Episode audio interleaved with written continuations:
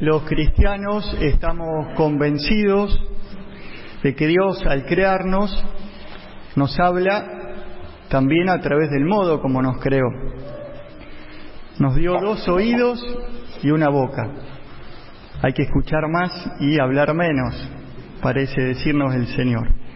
No, en esta misma línea, fíjense cómo es interesante tomar conciencia que como seres humanos tenemos la, capacidad para escuchar incluso dentro del seno de nuestra madre. Dicen los científicos que el embrión, después que se desarrolla este, su organismo, aún dentro del seno de la madre, escucha. Y digo es curioso porque recién puede hablar, pronunciar palabras, cuando no sé, tiene dos, tres años. Y a este respecto eh, me llamó mucho la atención algo que una vez dijo el Papa Benedicto XVI. Siempre recomendamos su lectura. Es una persona que mm, Dios le dio un, un don muy grande para poder poner en palabras cómo es la persona hoy, cómo es nuestra sociedad, cuáles son sus valores, sus dificultades. Y él dice que una de las dificultades, quizás la principal, del hombre de hoy es la sordera. En, un, en una visita que él hizo a su país, en Alemania, en el 2006, dijo lo siguiente, en estos tiempos sufrimos una sordera frente a Dios. Ya no podemos escucharle porque tenemos muchas otras frecuencias en el oído. Y hoy el Evangelio de hoy nos dice que Jesús curó un sordo mudo. En realidad, para ser más exactos, esa traducción del griego al español y uno dice sordo mudo, sería quizás más preciso si este, dice alguien que no escucha y por eso habla mal. Difícil de traducir una palabra, pero ese es el significado literal de la palabra. Es decir, el verdadero problema o el principal era la sordera, por eso no podía hablar bien, hablaba mal. Y lo presentan a Jesús, a este sordo mudo, a esta persona que porque escuchaba mal no podía hablar bien. Hace un tiempo, ya hace años, eh, recuerdo en, en, una localidad donde estuve como ayudante, así como sacerdote, la localidad de Alcorta, en el sur de Santa Fe, una localidad pequeña, 6.000 habitantes, hermoso pueblo, la comunidad parroquial también, y había un barrio que era muy humilde, este, personas que tenían muchas carencias económicas, una familia, este, recuerdo, me llamaba mucho la atención, siempre venía ella, la señora, en ese momento tenía sus este, varios hijitos, todos chiquitos, venía a pedir mercadería, bueno, también alguna palabra, su marido alcohólico, una situación muy difícil. Y una tenía una de las hijitas, creo la más chiquita, en ese entonces tenía, no sé, tres, cuatro años, que tenía problemas de audición, no escuchaba bien. Sí escuchaba, pero este, escuchaba realmente mal. Y entonces, bueno, nos hicimos un grupo, como en los pueblos se organizó, se consiguieron este, los audífonos para esta nenita, y pude estar cuando se lo colocaban por primera vez. Y la, la expresión de la niña cuando gracias a esos audífonos pudo escuchar mejor y mucho más. Yo creo que nunca más volví a ver a un niño emocionarse de la alegría. Si los chicos lloran este, por muchas cosas, pero de la emoción de escuchar la voz de su mamá, o de los hermanitos, o de los pájaros. Y hoy en el Evangelio Jesús nos transmite esta certeza.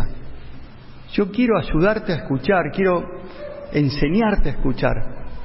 Él quiere sanar nuestra sordera espiritual, porque necesitamos escuchar voces que nos cuesta mucho escuchar.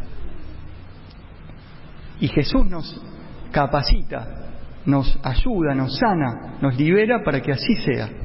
Y pueda escuchar mi corazón lo que en el fondo necesita escuchar, que a veces nos cuesta tanto. Y el primer paso, lo primero que Jesús hace con esta persona para poder sanarla, es, dice la palabra, lo, separó de la multitud, lo tomó de la mano y lo llevó lejos, a un lugar apartado. lo invita a pasar del ruido al silencio. Y con eso me quedaría hoy, con volver a descubrir cómo el Espíritu Santo te va llevando al silencio porque hay algo que quiere ayudarte a escuchar y quiere enseñar a escuchar mejor. Pero solo en el silencio se puede, para escuchar la voz de Dios. Pascal dijo, todos los problemas de la vida nos sobrevienen porque nos negamos a sentarnos en silencio durante un rato todos los días en nuestras habitaciones. ¿Cuáles son los beneficios eh, para una persona que comienza a hacer en su día silencio espiritual? Sin lugar a dudas, muchos. Hay uno que hoy me gustaría con ustedes poder redescubrir, que ese silencio espiritual por el cual comencé a escuchar más la voz de Dios, te da más seguridad, te, te, te comunica confirmación, sentís certeza interior, algo que hoy en día es tan difícil. ¿Por qué? Porque escuchás la voz de aquel que te la puede dar, que es la voz de Jesús. Y escuchando su voz, tu corazón escucha eso que necesita para después poder enfrentar el mundo, que es un gran desconfirmador. Hay muchas voces que uno escucha, pero sentís que te desconfirma. Porque son voces del pasado, que aunque sean del pasado, siguen hablando y parecería como que este, confabulan contra uno mismo. O voces del mismo mundo, que uno está en el mundo sumergido y las escuchás que apelan a la codicia, a la envidia, al materialismo, al, tener más cosas, al valer por lo que hago. Y todas esas voces se desconfirman. O voces también del mismo mal espíritu, eh, que de modo sutil se va metiendo y se instala adentro. Y aunque lo querés acallar, no podés. Estás solo. No vas a poder. No te quieren te va a ir mal. Y por eso Jesús nos anima y lo primero que nos invita hacer silencio, a descubrir el silencio como ese espacio, como ese lugar que uno le da al Señor para que Él pueda manifestarse. Así escuchando su voz, mi corazón sienta esa confirmación, esa seguridad que solo Él me puede transmitir. Y en ese silencio ocurre em, un gran misterio. ¿Por qué? Porque las palabras de Jesús, como por ejemplo la que recién este, leímos en la primera lectura, en la segunda, en el mismo Evangelio, fueron palabras pronunciadas por un hombre. Y como toda palabra pronunciada por un hombre, fueron dichas y escuchadas en un lugar y en un momento de la historia, la zona de Palestina y hace más de dos mil años. Pero como son palabras dichas por el Hijo de Dios, no solo un mero hombre, como somos nosotros, tiene la condición de ser eternas, porque Dios es eterno. Y lo que Dios dice, siempre lo dice. Es un decir continuo, porque así obra Dios. Y esas palabras pronunciadas por el Hijo de Dios encarnado, aunque estaba sujeto a un lugar y a un momento del tiempo, son palabras que desde ese momento siguen siendo dichas. Y la buena noticia es que yo puedo conectar con esas palabras y me las puede decir a mí. Y pueden tocar mi alma, tocar mi corazón y sentir que me las dice a mí. Y así entonces puedo sentir como le dijo al paralítico, levántate, toma tu camilla y camina. Pero no como un decir, sino como una realidad que toca mi corazón. Y me levanta, porque tiene el poder de la palabra de Dios. Ustedes son mis amigos les dijo a los doce apóstoles, pero cuando con fe en silencio me abro a esa palabra, toca mi corazón y siento que el Hijo de Dios me convida a su amistad, a ser su amigo. O sentir que me dice, vayan y anuncien. Y que ese vayan y anuncien no solo un mandato de obligación, sino que es una empoderación, una capacitación, me da su fuerza para hacerlo y puedo evocar esa palabra sobre mí hoy, haciendo este silencio. Y eso sana mi sordera. y me hace escuchar lo que realmente necesito escuchar.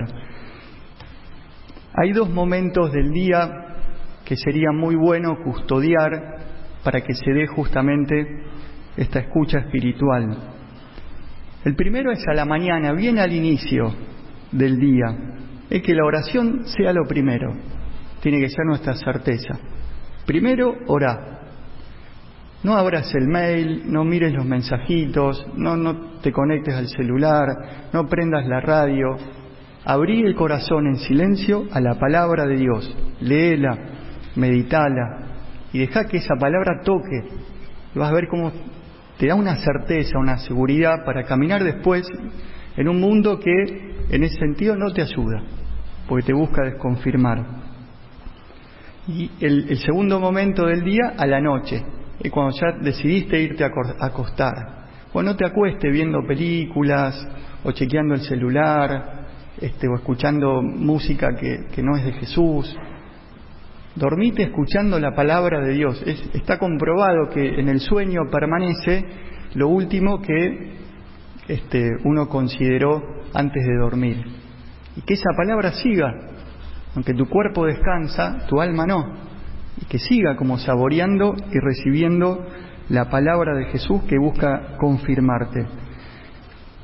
Recuerdo en una de las paredes del seminario de Rosario donde estudiamos, varios de los sacerdotes de, la sociedad, el padre Iván, el padre Cristian, el padre Willy y otros más, eh, había un cartel que decía, guarda el silencio, que el silencio te guardará a ti. Un poquito más adelante había otro que decía, Dios habla en el silencio. Bien, los invito esta semana a estar atentos y cultivar esta actitud de silencio espiritual, sobre todo al inicio del día, al final de, de tu jornada, y escuchar, abrirse, y Dios va a hablar y te va a confirmar. Amén.